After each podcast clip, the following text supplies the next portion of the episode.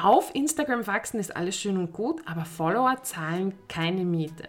Hier ist noch eine weitere Kennzahl, die du auch beobachten solltest, wenn du durch Instagram Kundinnen gewinnen möchtest. Willkommen beim The Social Media Scientist Podcast, dem Podcast für Unternehmerinnen, die ihren Instagram- und Social Media Erfolg nicht dem Zufall überlassen wollen. Ich bin Miriam Wiesram, ehemalige Forscherin, Foodie und Social Media Guru mit wissenschaftlichem Flair und einem Auge für Zahlen. Als Biochemikerin sehe ich die Dinge anders und weiß, dass gute Ergebnisse auf Instagram keine Glückssache sind. Lass das Social Media Hamsterrad hinter dir und erfahre, wie du auf Instagram selbstsicher und ohne Scheu auftreten kannst. Wenn du dir denkst, Instagram funktioniert für mich nicht, dabei habe ich schon alles probiert, aber du hast dir noch nie deine Statistiken angehört, dann hör weiter. Willkommen bei der heutigen Folge vom The Social Media Scientist Podcast. Heute reden wir über Instagram-Statistiken und wie sie dir weiterhelfen, auf und abseits von Instagram in deinem Business zu wachsen. In Folge 22 sind wir schon auf den Unterschied eingegangen, was auf Instagram wachsen heißt und was durch Instagram wachsen heißt. Wenn du dir die Folge noch einmal anhören möchtest, dann kannst du das unter www.miriamwiesram.com forward slash 22. In dieser Folge geht es darum, dir den Umgang mit Statistiken etwas näher zu bringen und zu zeigen, wie du dir deinen ersten Mini-Optimierungszyklus auf Instagram aufbaust und schaust, welche Inhalte dir helfen, Follower zu gewinnen und welche Inhalte dir helfen, aus Followern Kundinnen zu machen. Und zwar sieht so ein Optimierungszyklus folgendermaßen aus. Du testest deine Strategie und analysierst danach deine Statistiken, um zu schauen, ob diese Strategie dich näher an deine Ziele gebracht hat. Analysiere, was gut funktioniert hat und konzentriere dich weiter drauf. Und bei weniger produktiven Inhalten testest du einfach andere Strategien aus. Alle Inhalte, die du teilst, sollten ein spezifisches Ziel verfolgen. Wenn du einfach aus dem Bauch heraus postest, wirst du binnen weniger Wochen einfach ausbrennen, weil du keine Ergebnisse siehst und einfach total entmutigt bist.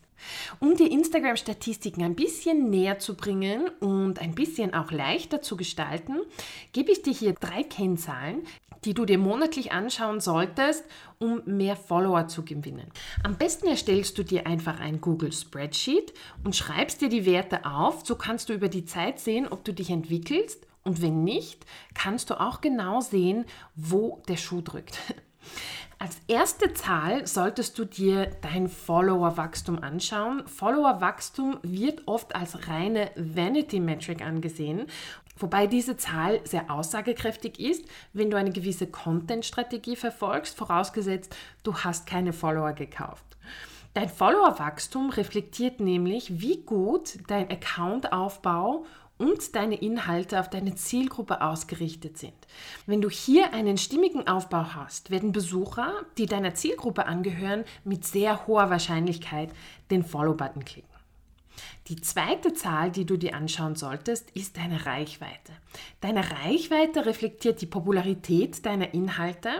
Instagram teilt deine Inhalte nach dem Prinzip des Fast Engagement. Wenn die Ersten, die deine Inhalte sehen, schnell und positiv reagieren, wird Instagram die Inhalte auch anderen anzeigen.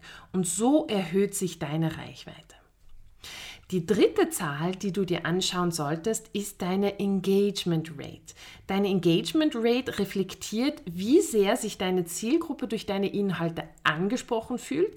Und wenn du genau ihren Pain Point, ihr Problem triffst, dann werden sie mit deinen Inhalten interagieren. Diese drei Zahlen findest du in deinem Professional Dashboard in deinem Instagram-Account. Auf Instagram wachsen ist alles schön und gut, aber Follower zahlen keine Miete. Hier ist noch eine weitere Kennzahl, die du auch beobachten solltest, wenn du durch Instagram Kundinnen gewinnen möchtest. Und zwar ist es die Click-Rate.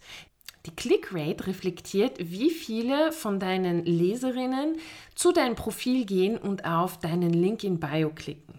Deine Click-Rate reflektiert, wie gut du den Willhaben-Effekt für dein Angebot auslöst und wie gut du deine Leserinnen motivierst, sich dein Angebot weiter anzuschauen.